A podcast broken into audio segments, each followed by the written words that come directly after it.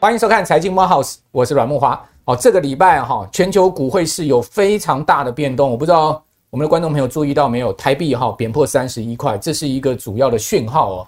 另外，你可以看到说呢，金价哈在这个礼拜居然盘中跌破一千九，一千九可是一个重要的整数防线。此外呢，台股周 K 线连二黑，哇，先前五周大涨，哈，从五月十五号一路的往上飙升到一万七千三百点，但你没有发现哦？就在这两周的时间，开始股市在回档，你会发现，诶，股市开始出现周 K 线连二黑，哦，一反过去这个五周的强势行情，台币贬破三十一，金价呢跌破一千九。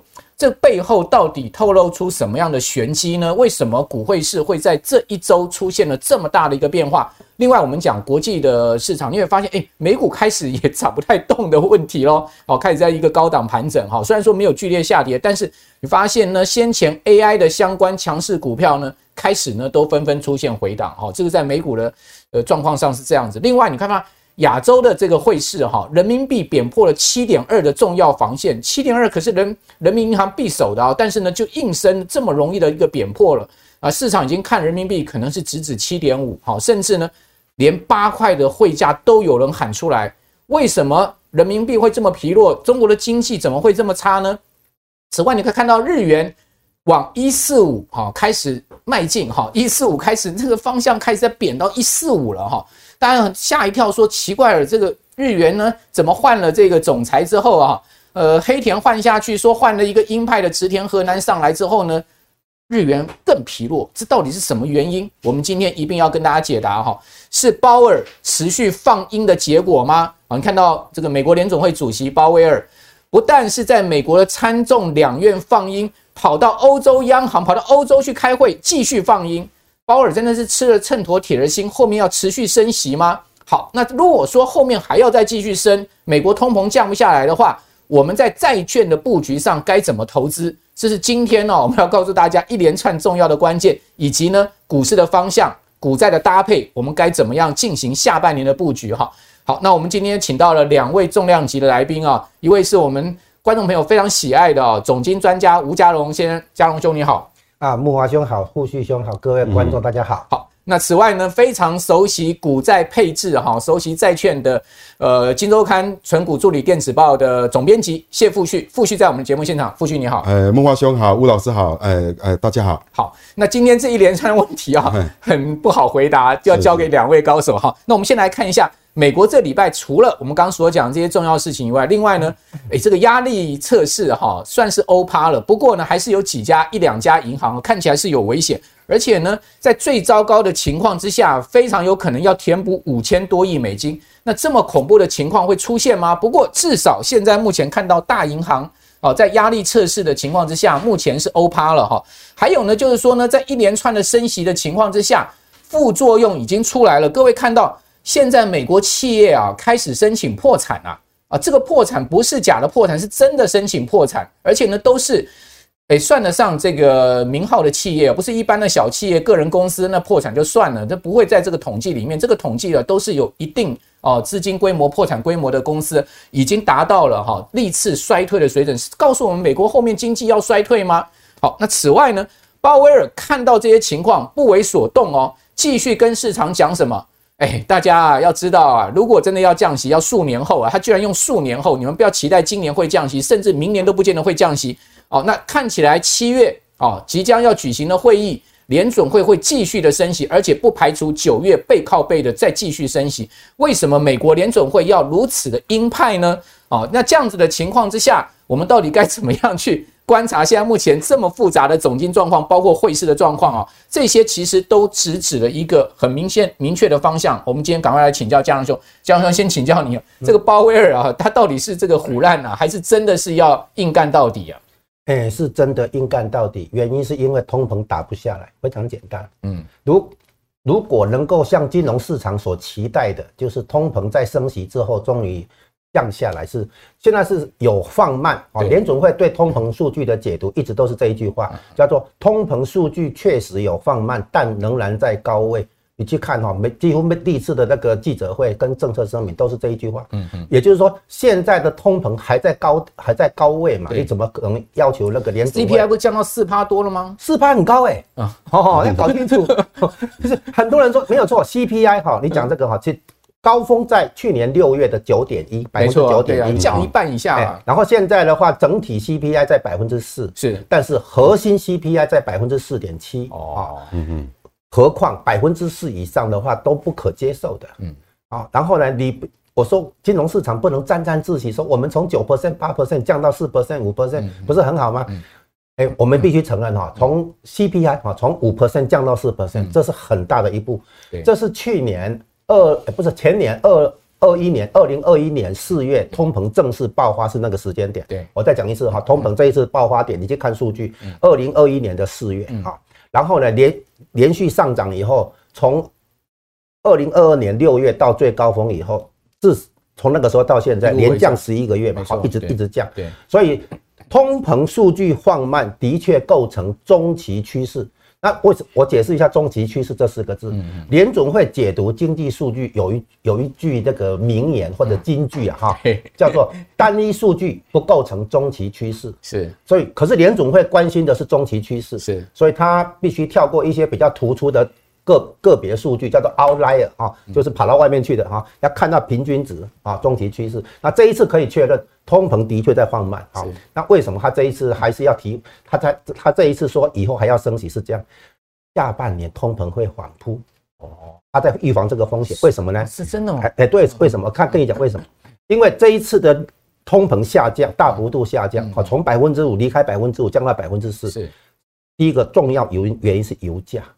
油价的下跌呢，在下半年会缓步。为什么？因为上半年我们看到的是高基期效应起到一点作用啊，所以就原物料这一块来讲，有高基期效应，那就核心服务这个领域没有。嗯啊，所以联准会，我再补充一下哈，联准会哈那个把通膨数据拆成三三块啊，原物料的部分啊，主主要包括油价对不对？铜价这些哈，原物料部分占百分之二十，然后呢，租金的部分或住房哈成本占百分之三十。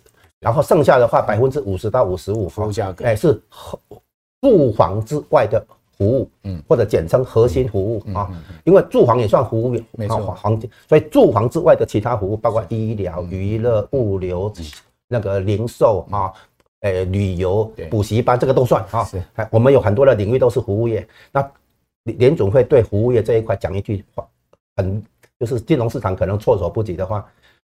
核心服务的通膨到目前完全没看到放缓的迹象，所以你看到的跌是跌在原物料，然后原物料占百分之二十，然后原物料的部分还有高基期效应，然后高基期效应从去年七月开始就消一路走低，对，所以去年下半年没有高基期效应来来提供你今年，所以今年下半年看到的是高基期效应的消失，啊，然后又靠油价，对不对？那除非。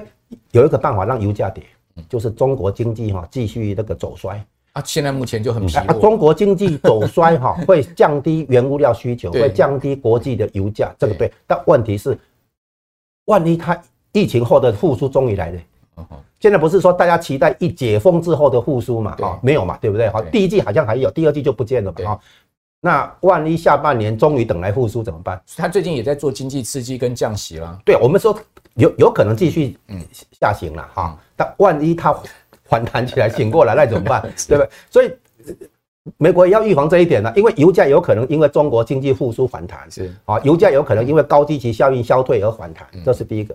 第二个呢，租金的部分没有预期降得快，了解。然后最严重的是关键的核心服务这个部分，服务领服务领域的通膨完全没看到迹象。就业市场太火爆了啊，对，就是原因就在这这一点。所以现在联总会发现。只要就业市场很火爆，然后工资的增长率呢还是在四 percent 以上那么高，嗯，根本没办法打通膨。你怎么打通膨啊？失业率三点三点四到三点七这个地带这么强的市就业市场，你怎么你怎么打通膨？所以联准会本来预期说升息升了五个百分点以后，失业率会上升嘛，哈，过百分之四，朝百分之四点六推进。他给本来最早先给今年年底的失业率预测是四点六，现在修正成四点一，他知道没办法。就业市场太强，你知道就业市场为什么太强？财政部搞了鬼，因为拜登政府推财政刺激，你把它解读为说哈，拼命发消费券这样好了啊。那大家那拿钱去消费，企业就有营收，然后就就有职缺要补人，然后然后那个那个餐厅生意就没有跟。然后不是疫情期间很 很多人退出以后没有回来，对，很多人就消失了，对啊。那个死亡人数很多，然后没有死亡的人数呢，正好也不想回来，所以现在很缺缺工，缺工的结果，企业呢有营收，然后缺工，只好拉高工资来抢人。了解，这就是你现在看到的工资那么强。那美国的就业市场那么强，它东盟打不下来，你说联总会怎么办？就美国现在基层劳动力还是很缺啦。对，他现在哈，一个找工作的人去面对的职缺数大概是一点五到二点零，大概一点七、一点八，这个是很高的数据，还有千万人左右嘛。哎，对，所以现在。职缺没有人填补，找不到人填补的现象是一个重要的那个现象，印证了就是说就业市场很强劲的情况下，联总会没有办法把通膨打下来，所以他被逼只好鹰派到底。现在是鲍尔像你说的，比他之前的鹰派更鹰派。了解，好，其实呃，嘉良兄一贯的看法就是联准会会升息六到八趴哦。那现在目前正往一步步往这个六到八趴迈进，因为如果说呢七月九月背靠背的升息啊两次哦两码的话，美国联邦基准利率哈非方瑞哈这会来到了五点五到五点七五，其实已经是接近六趴了。那不排除当然后面还有可能升息。关关于这个哈，我们赶快解释一下，他这一次六月的操作是这样，okay, 他是跳六月是。跳过这一次升息，对，然后预告还要升息哦，所以它不是暂停升息。OK 哦，那这个哈有一个前例，嗯，就是它跳过的目的是因为它要预告将来的升息。对，那为什么会这样操作？因为它现在发现金融市场跟联总会是对着干，然后呢，这个 华尔街不信就对了，不，华尔街哈是因为升息的关系，在在这个债券部位有的确有浮亏了，账面亏损。对。听说美国银行 BOA 啊，亏了一千亿美元。是哦，那是账面上面。对账账。台湾寿险公司也是啊。对，理论上，你把债券报到到期，拿回本金利息没有没问题。但是呢，在这在这中间的话，你可能如果你要掉现金的话，你只好去卖债券。万一的话，你就会像细谷银行这样。对，这是细谷银行就会有。第一共和的问题就是这样。不过那个问题已经算是联总会已经解决解决了。那现在我们要讲的是这样。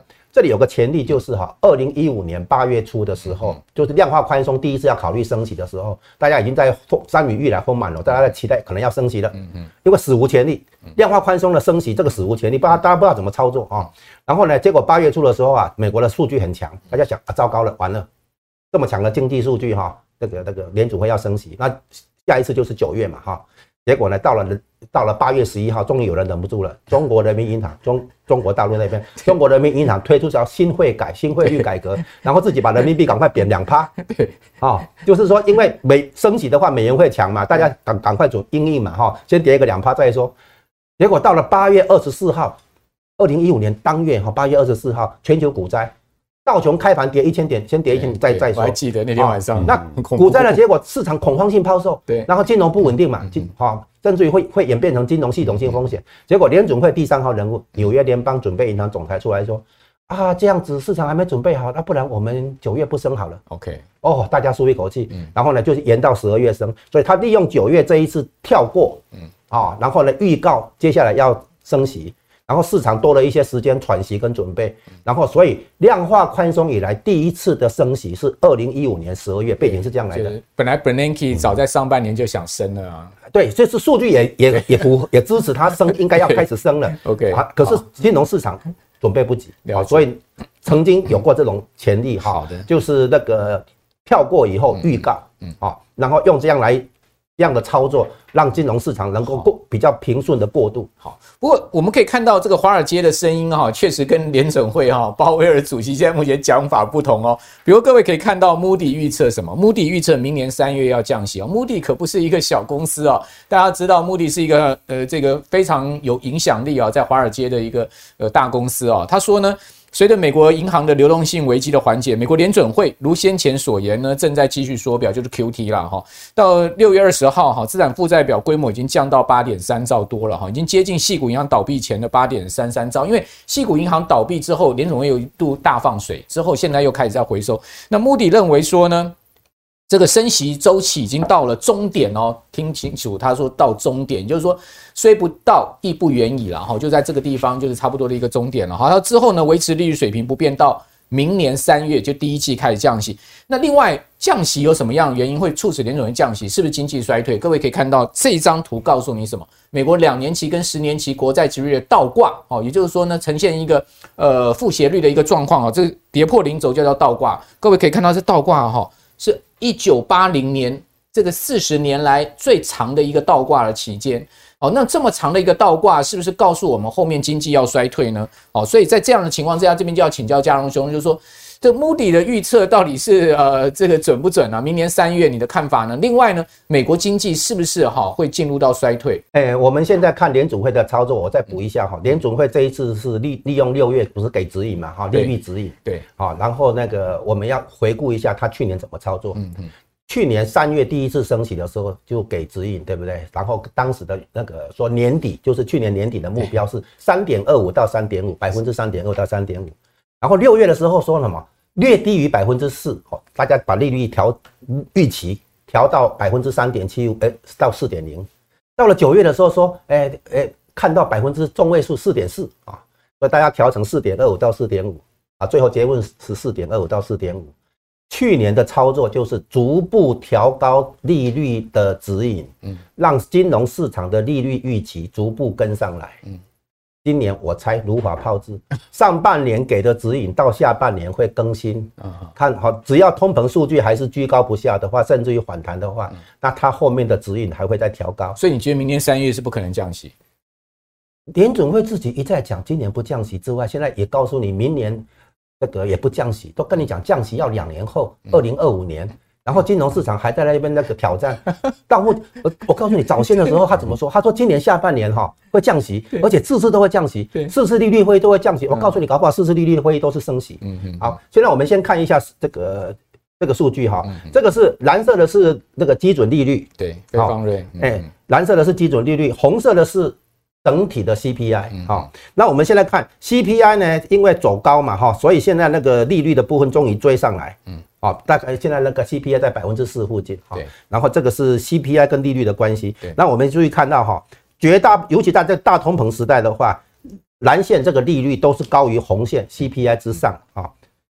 稍微碰触的话，单这个实质利率就实质的基准利率就变成是零，对不对哈？然后就马上弹上来。你注意看这一段很很经典的，就是红色的是那个通膨是在走走下下下跌的哈。可是呢，它因为担心实质利率是零带来通膨，马上又弹起来。这是九四年那一次到九五年那一次升息啊。那你看我们后来是因为这个这个是那个泡沫破掉，对，这个是那个金融海啸，对，蓝线在红线之下，现在这个不。不正常的状态要回复到正常化，叫货币政策正常化。所以现在在快速升，在就是在补补这个功课。所以正常情况下有，尤其是有高通膨的情况下，基准利率一定要超过通膨率。你看，大部分的时候蓝线都在红线之上，所以我们现在的蓝线也要追上红线，才会有实质正利率啊。对，实质正利呃基准利率本身是正的，然后这个是一样利率跟核心通膨。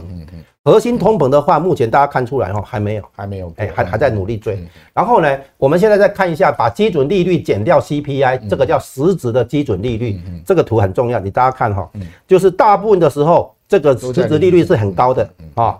然后呢，那个上刚刚讲一九九三九四的时候，快要零的时候，它弹起来啊。我们现在是修正了这个负利率，现在已经稍微超过啊。现在稍微超过，但是你看，在有通膨的年代里面，这个超过绝对不是一点点，所以我们可以预期，它一定要升到有足够的限制性，这是联准会的用语。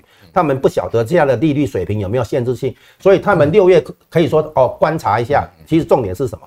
重点是那个两个了哈，一个我想他说观察利率效果，因为有政策滞滞后性；另外一个是财政部现在开始拼命发公债，对市场抽水，所以相当于信用紧缩效果，它可以稍微放松没关系，利用这个机会干脆预告跟市场预告啊，给指引。那我们现在看经济衰退，啊，通常就是来自于利率倒挂，对不对？对。但是呢，我们现在看哈，如如果我们去追踪一下过去五十年来的经几个经济衰退，都发现灰色期间经济衰退，对不对？哈，通膨数据在衰退之后大幅下降，一二三四五六，没有一次例外。就衰退才会通膨下降。如果你可以不靠经济衰退把通膨打下来，非常好啊，这叫软着陆。对，很难。联总联总会一直说他朝这个目标前进，但目前经济也确实还没有衰退，因为失业率那么低嘛，哈，就业市场那么强。哦，但是如果你真的出现经济衰退，现在还没有经济衰退哈，但是如果你真的出现经济衰退的话，那么理论上你可以期待这个通膨数据的大幅下降。对，所以我们倒过来。如果联准会没别的招了啊，一定要把经济搞，可能就只剩经济衰退才能够把通膨数据打下来。那你说，你说它升息如果没有升到经济衰退的话，就是不负责任。OK，好，所以看起来这个经济衰退也算是一帖一帖解药，就万一了哈。对，我说联联准会现在努力的告诉大家说哈，他可能不用经济衰退，或者只是温和衰退。不，我但我我觉得联准会可能这个如意算盘打的这个太如意了哈，因为我。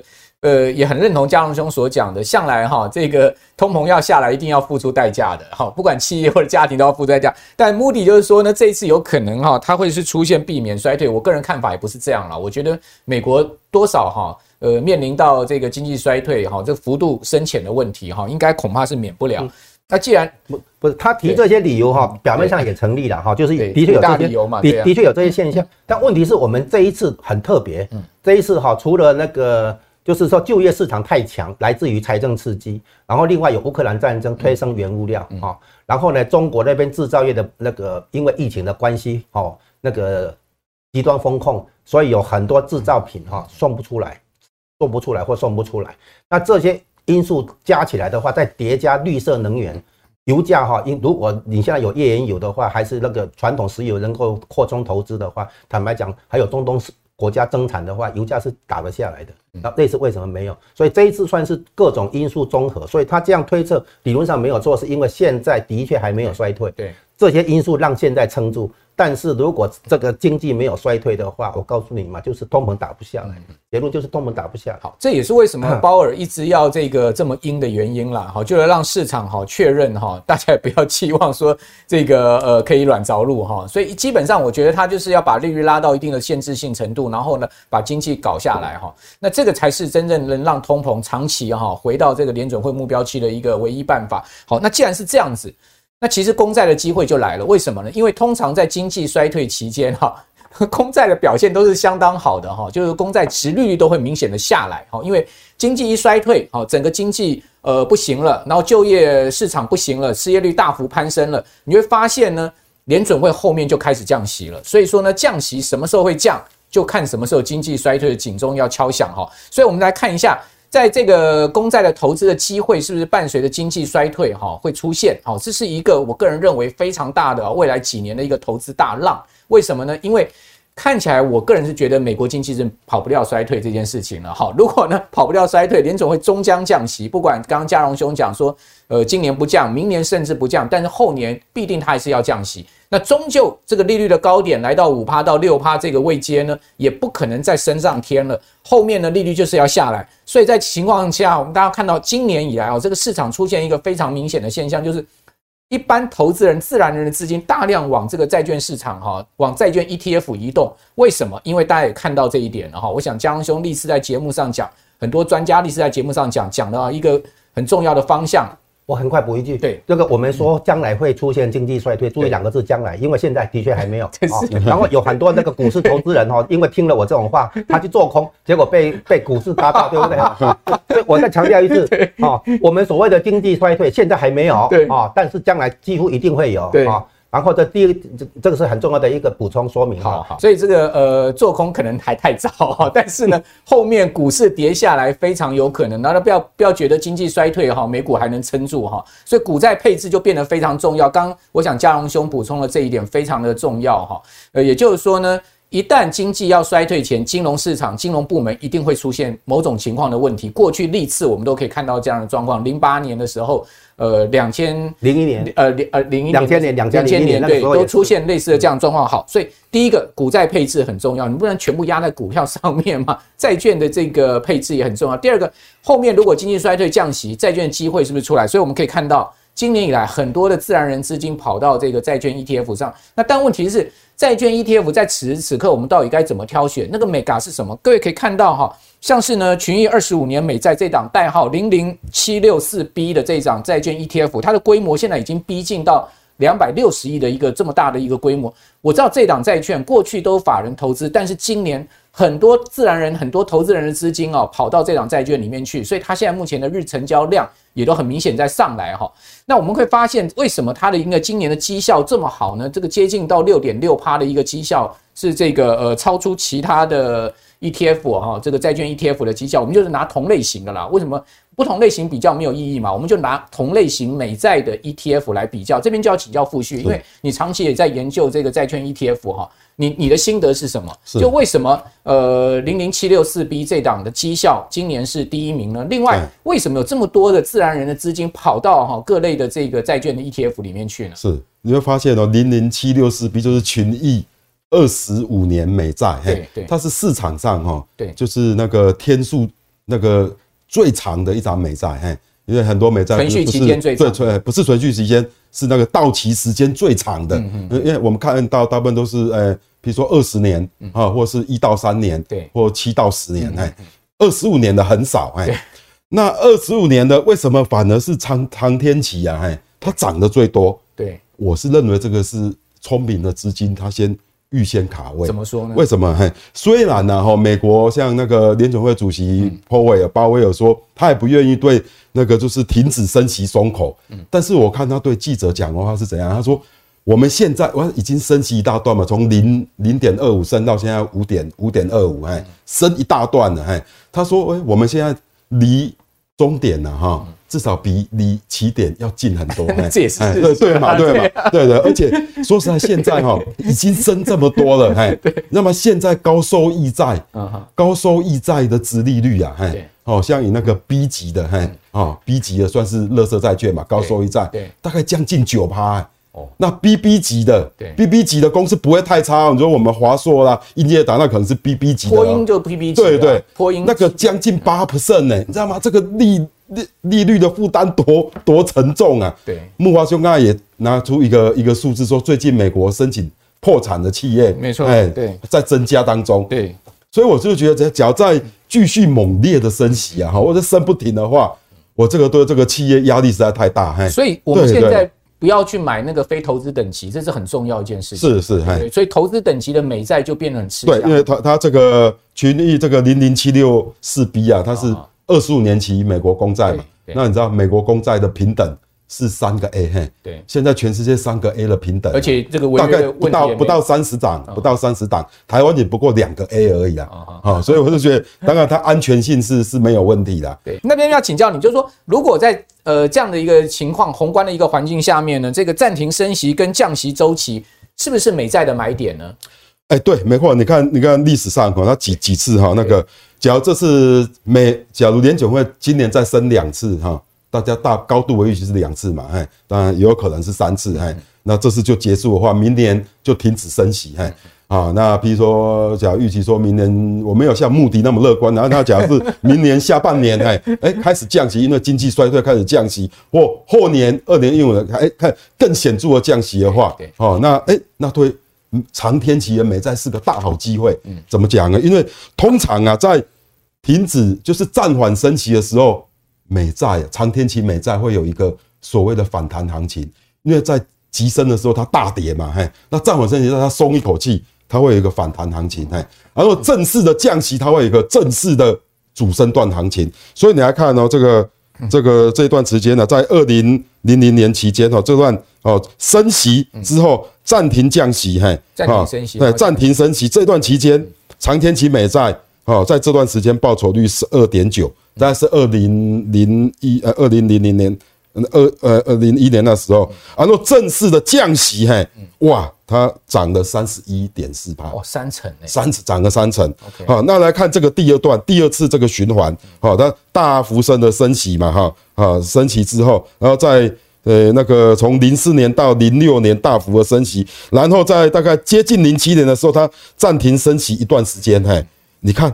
这个长天期美债它也涨了将近四，哎，涨了十四趴，就暂停升息，对对对，会涨了。然后正式的降息，哇，它涨了四成，四成，更惊人。对，那这呃第三段这个，你看，就刚才嘉龙兄，对对，二零一五年，对，那它它在暂停性升息的大概是涨了十三点五，那正式的降息涨了将近两成，所以平均这个三个循环呢，哈，三个这样，哎，这个降息的循环，哈。它那个暂停升息期间，长天期美在平均涨幅是十三点五，然后正式的降息的期间涨了大概三十一 percent。对，所以这个十几趴的一个呃报酬率的预期哈，就根据刚刚我们讲说过去三次的这个利率循环，可以看到这样的状况，只是在暂停升息期间哦，如果降息的话，那平均报酬率就是超过三成的哈。好，那在这样情况下，是不是要挑选这个长天期的，越长天期的越好呢？对，像以我自己，你假如说呃，也要看个人的判断呢哈。对，只要你判断，像我自己判断说，哎，我认为利率嘿。哦，今年可能是接近升息的尾声，那明年可能会呃下半年可能会降息，后年哎、欸，因为经济不好可能会降更多啊。你只要是这样的，有自己这样的一个对利率一个主观判断的话，哈，那我觉得现在是买长天期的债券是很好的，是因为它的那个变动幅度大吗？哎，对，因为。长天期它的存续期间呐，哈，对，啊，这个像这个二十五年期，啊，像以群益这个零零七六四 B 这一档而言，它的存续天期是十八点二年，嘿，啊，但是十八点二年它存续天期这个这个你不要跟时间联想在一起，这跟时间没关系，嘿，这个是代表哈，这个是呃存续期间 duration，是指说债券的价格，对。跟利率哎变动的敏感度，嗯嗯，哎，存续期间越长，嗯，好，它敏感度越高，嘿，哦，所谓敏感度越高，假如它降息一一趴的话，哦，它呃一个百分点的话，它可能会涨十十八点二 percent，呃呃十八点二 percent，OK，啊，当然了，假如它升息，哎，升息一趴的话，它可能会跌十八点二 percent，哈，那你看短天期，哈。啊，这样二十年期就只有十七，嘿，嗯，好，那它等于是说，哎，它的比如说，假如利率下降，呃，下降一个百分点，嘿，它就可能就上涨十七点五。那短天期是一到三年，它存续期间只有，哎，一点八，哦，所以你假如现在买短天期债券，啊，假如真的降息了，降的，比如说一个百分点，也不过涨一点八，嘿，对，所以短天期债券。呃，如果说大家买短线型债券 ETF 的话，基本上只有应计利息的这个的这个呃期待报酬啦，大概没什么资本利得啦。是是。但是我们长天期，我们除了应计利息以外，我们最重要的是资本利得。当然，这个资本利得就是要看。东风要来，什么时候东风要来？就是暂停升息，然后呢开始降息，这一两段时间里面哈，那真的就是一个非常好的一个报酬机会。对，所以我的个人策略是怎样？现在先卡位一笔单笔的，然后呢至少做一年到一年半的这种所谓的定期定额的打算，也就是说你把另外的钱呢，你每个月分批布局进去嘛。是是。那那长期呢，它。有这个资本利得的一个爆发机会，好，那同时呢，它又有所谓的应计利息的这个季配息，对不对？哎，季配息也是一个非常好的这个呃现金流的工具啊。是，好，你现金流进来，你就可以再滚入再投资啊，或者说你拿这个呃现这个配到息了拿拿去花用啊。那同时呢，刚刚富旭也谈到了，就是那张表很重要哦，债券什么时候这个呃资本利得会出现？好，当然是要长天期的债券才会有资本利得，短天期的是没有什么资本利得，只有应计利息的部分。长天期的债券的资本利得就在停止升息的那一段，至少就十几趴了嘛。然后呢，降息又是这个三成的报酬率嘛，主升段什么时候会出现？那最晚也不会就明年下半年到后年就出现了嘛。所以马上进入到黄金。黄金期了，对不对？所以我这边就要再来请教，就是说，其实呢，呃，策略跟标的都已经非常清楚，是。哦，这个呼之欲出了，就是我们刚刚谈到了长天期的这个美债，好，所以为什么我们刚刚讲说零零七六四 B 这档这个群益二十五年期的美债 ETF 呢？它的报酬率是今年最好的，因为大家都懂的资金都已经进去了，不是只有法人的资金，现在散户也很懂啊，看节目都了解了，所以。资金也进去了，是，所以这边是不是就请呃这个富旭再就我刚刚所讲的你的看法呢？其实我去年的时候哈，就是就是整个债券呃债券呃升大幅升级之后，债券不是大跌嘛？对，我就开始很关注美债，因为它殖利率我觉得我可以接受了，很多比如说公债就是三趴多了，对，然后公司债可能有四趴甚至五趴多的还有，没跌之前就一趴而已。但是问题你知道吗？很不好选标的，是因为。跟我想法的人也很多啊，聪明人不不能说聪明啊，哎，这种比如说对懂的人也很多，哎，所以导致哈，你知道吗？过去这一年多来啊，哈，哈，债券投资很夯，对，那这里面让我在挑选的时候倍增困难，为什么？为什么？常常就是溢价，常常哎，我想我觉得这档债券很不错啊，但是就是哇，你知道吗？溢价，溢价就是说，哎，它的现在的价格啊高于它的净值，哎。那净值官那个投信的官网都会公布啊。对对对，那我我那我就觉得我投资人怎么没有去看一下投信？对，那我就觉得我家现在在溢价买就会有点吃亏。那我这我找了很久，哎，我就找到一档，哎，零零七六四 B，嘿，哎，我看这档不但它是那个天天数，呃，这是那个就是它的到期日是最长的，对，因为到期日最长，它。比较可能有资本利得嘛，只要降降息的话，对，哈，而且我发现，哎，它本来哈，哎，它这个它规模还不小哦，它规模两百五十九亿，对，算是大基金，哎，哈，然后我发觉，哎，它的那个比较没有溢价，那为什么呢？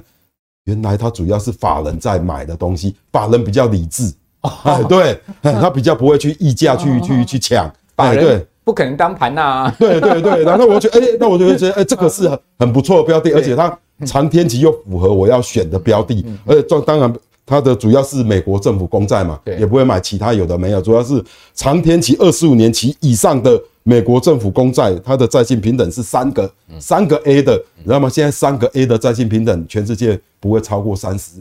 三十种，哎，好，三三三三十档，嘿，好，所以我就觉得，哎，我觉得这这个这个呃，存续期间十八点三四年，OK，是最长的，所有债券 ETF 里面最长的，对，不，存续期间，呃，这个是。最长是指到期期间呢，对，哈，等于它是二十五年以上嘛，它到期期间是二十七年，我查过它的存续期间也确实是最长，也是最长的，对，好，对，那存续时间最长就代表说它可呃降息的话，资本利的对，你可能性越大，降息它它就涨十八，对对对，嘿，所以所以我觉得，哎，这档就是我最近算是挖到的宝，嘿，哎，跟大家分享，哎，那刚才嘉荣兄也讲了哦，大家不要觉得说哇，今年股市很会涨，对不对？其实我们还是要有一个风险意识，哈，这个股市如果一旦在美国经济真正出现衰退的情况之下，不管衰退幅度大小，股市通常都是要出现一段很明显的回档的话，所以呢，我们是不是股债的配置，我们更要谨慎呢？我们在这边应该怎么样去布局债券，然后呢，怎么样去做这个股票的配置呢？像是呃，今年上半年台股啊，不不只是台股啦，全球股市都表现得不错，台股大概涨了二十 percent，对啊，好，大家应该是。呃，做股票应该是获利都有错啊，获获利不错嘛。如果上到 AI 概念，那像我自己，我是建议大家，假如这样的话，你先见见好就收。那见好就收，你的资金的 park 可以 parking 到什么地方？我觉得，哎，现在长天期债券，哎，倒是一个不错的选择。哎，第一个，它是美国公债嘛，美国公债。债信评等很高，你也不必怕它，怕它倒。嘿，像我自己是看好说，哎，那个可能未来一一一至两年之后，哎，可能会降息，我们有可能会重返，慢慢的重返为以前的低利率时代。那我看好长天期，呃，债债券它以后的那个资本利得，嘿，那或许，哎，你可以也可以那个考虑这个长天期的债券，嘿，分批的，对对对，对不对？好，所以想要上半年，假如说你的像我上半年，其实我自己没有，呃，债券。我自己有买债券 ETF，本来去年的时候我比重还蛮高的哦，嘿，将近二十几趴。